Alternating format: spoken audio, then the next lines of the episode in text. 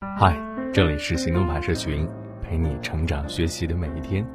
我是行动君静一，敢行动，梦想才生动。今天的文章来自行动派 Dream List。对于一个团队或者一家公司来说，管理者的风格可能各有不同。猎犬型的管理者能带出一批猎犬，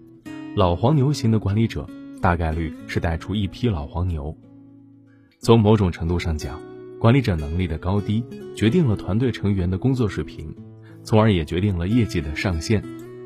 管理者的能力有两个维度，一个是业绩能力，另一个就是管理能力。所以，对于管理者的选拔，除了考量他的使命、愿景、价值观是否与公司一致以外，在能力方面也应该侧重于兼具业绩能力和管理能力。作为阿里的早期员工，身为顶级销冠的贺学友。在他的新书《销售铁军》里面说道，离开阿里后，发现很多企业在选拔管理者的时候，衡量的标准是以业绩为主，而常常忽略了管理能力。作为阿里曾经的销售战神，何学友其实特别理解这种模式：由团队中业绩最突出的销售人员担任主管，由团队业绩总和最高的主管担任地区经理，由地区业绩总和最高的经理担任高层管理。这种逐层选拔的模式虽然看上去合情合理，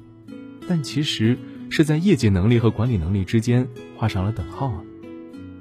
拥有一定管理经验的人都清楚，这两种能力有时候并不对等。虽然不管哪一层的管理者都要为业绩负责，但核心是管理者要学会运用管理手段，通过别人拿结果，而不是自己去做业绩。很多讲管理的理论都意图把管理者培养成全才。那样的人是少之又少。一般情况下，具备管理自己、成员与团队这三种能力，就算一个成功的管理者。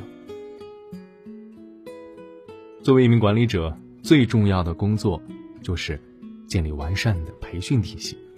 你对培训工作的用心程度，会直接决定团队成员未来的成长速度和能力上限。所以，你要把全部的精力投入这项工作中。即使你过去有很亮眼的业绩，可自你成为管理者的那一天起，客户开发、沟通、签单，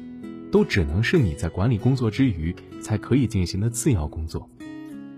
因为你的收入水平能够获取的荣誉，不再和你的业绩挂钩，而是和你的团队整体业绩相关联。如果你想继续保持高额的收入，收获更多的荣誉，只有通过培训指导，让你的团队成员。进行自我超越，才能让他们帮你拿到这个结果。但是呢，每个人都是有惰性的，在取得了一定的成功之后，往往会变得安于现状，不思进取。这样的状态就等于是停止了自我成长。那培训是迭代的事儿，要想让具有主观能动性的人进行自我驱动和超越，虽然是一件很难的事情，但有人做到了。稻盛和夫所创办的京都陶瓷公司就真的做到了，他独创了阿米巴经营模式，参考了这种原生动物变形虫能够随外界环境的变化而变化，不断的进行自我调整来适应所面临的生存环境的特性，将公司内的组织和个人分成一个个阿米巴小集体，并且按照独立核算来经营这些阿米巴，同时在采用阿米巴的小集体中实行单位效益时间核算。这样一来呢，阿米巴设定的主要目标，不是人们常识中的成本管理了，而是附加价值。也就是说，一个小的阿米巴，首先要获得更多的订单，在订单基础上进行生产的时候，做好经营计划，以最少的费用创造最大的价值，结果就是附加价值最大化。正因为如此，阿米巴通过明确责任，形成了人和组织的自我超越，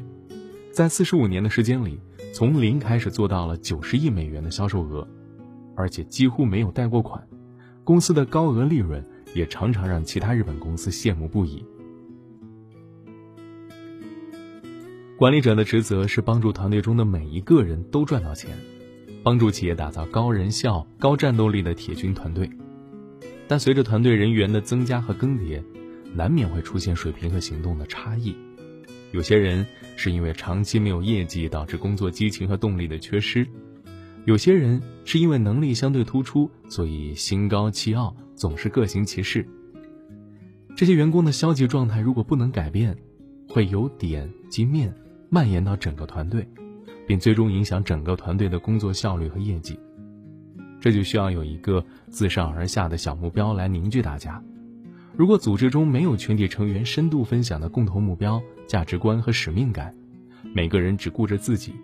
这个组织是很难保持方向一致的持续增长的。这个一致的小目标就是共同愿景。直白的说，共同愿景就是要回答我们想要创造什么这样的问题，这样的愿景，让组织有一种共同性，让整个团队保持一种连贯性和一致性。比如说，让天下没有难做的生意，就是阿里巴巴的共同愿景；让每一户家庭的桌上都摆上一台电脑，就是微软公司的共同愿景。马云创立的阿里巴巴今年已经二十岁了，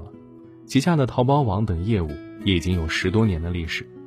把时间拉回到十几年前，许多人可能无法想象，只需要在家中敲击键盘，就可以和千里之外的陌生人实现买卖。当大家拥有真正的共同愿景的时候，彼此之间就相互沟通了，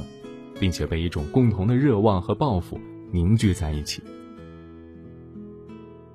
在这样的情况下，什么样的管理体系才是现阶段企业所需要的呢？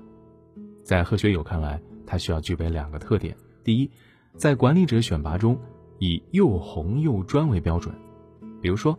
阿里巴巴的业绩考核体系里面，价值观的部分占到百分之五十，业绩占百分之五十。以这样的标准选拔出来的管理者，可以保证自上而下的价值观一致，从而避免不良心态的出现。第二，一套好的管理体系要赋予管理者杀无赦的原理，这背后是对制度的遵守和服从。而对于团队成员来说，在自我驱动和共同愿景的前提下，去调整自己心态和行动，提升水平的同时，主动遵守团队的秩序，服从管理。作为管理者，要想带出一支好团队，除了能够在顺境中创造高业绩之外，还需要自身拥有一份成熟的心智，能有效的表达自己想法的同时，也开放自己的思想，大方客观的接受他人的影响。并积极影响他人，这样才能在逆境中带领团队成功破局。二零零四年，贺学友被调任东莞，当时的东莞市场业绩排名全国倒数第一，团队二十多名销售人员，每月的销售额最高只能做到七十万，而且这个成绩还只是偶尔才能达到，大多数时候比这更低。在市场困局中，他坚持在一线陪访，帮助销售人员提升销售能力，然后。和团队成员一起寻找关键的决策人，在这个过程中，他将自己从销售到管理这条路上所总结的管理经验，印证在每个人身上。最终，经过不懈努力，他们终于成功的打开了市场局面。用了八个月，带领五十五个人的团队，从人效每月六万元做到人效每月二十二万元，冲上阿里铁军全国区域团队人效增长第一。最不夸张的说。不同管理者的心智模式，决定了大家是什么样的人，是什么样的公司。从小团队到大公司，都适用这套经验。微软也是这方面的典型啊。这家互联网霸主曾经的心智模式就是封闭、垄断、闭门造车。虽然也一心追求利润，但是执着于闷头发财，不太喜欢与外界交流互动。但是经历错失了搜索、社交、移动。云服务等几次互联网浪潮之后，微软迎来了第三任 CEO 纳德拉，开始进行了深刻的反思与企业文化改革。他停止了 Windows Phone 业务，收购领英和游戏我的世界，放低姿态与安卓 iOS 合作，Office 等产品实现了跨平台流动，并且搬上了云端，还将人工智能融入了全线产品，联合苹果、谷歌等昔日对手开发新技术，最终。结果大家都是有目共睹，微软的市值翻番，并且两次超越苹果，成为世界第一市值公司。由此可见，有效的进行心智模式的修炼与重要业务问题的关键调整是有密切关系的。尤其这种最关键的心智模式是管理者必须拥有的。如果管理者不去检验这种模式，他们就会把团队或者公司限制在困境里。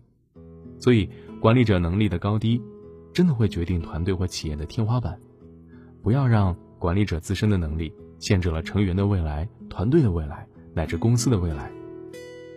作为一名负责任的管理者，要不断的学习进步，才能实现业绩的持续上升，管理能力质的飞跃。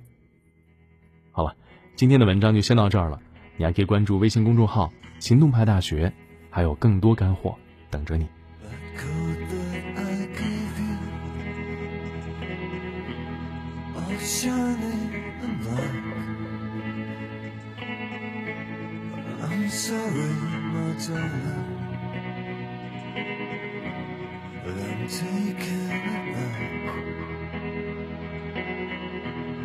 I don't want to spoil the party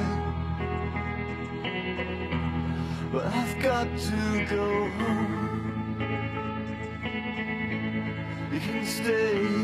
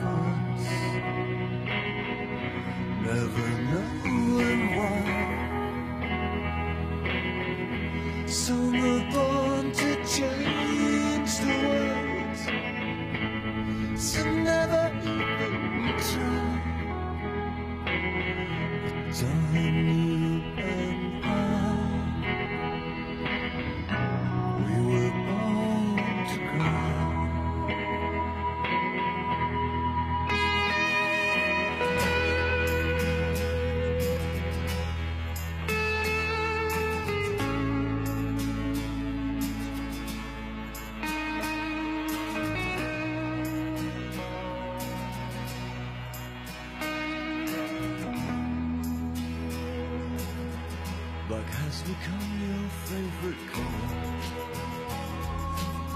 For all the things it can conceal. And as we lie here together I know exactly how you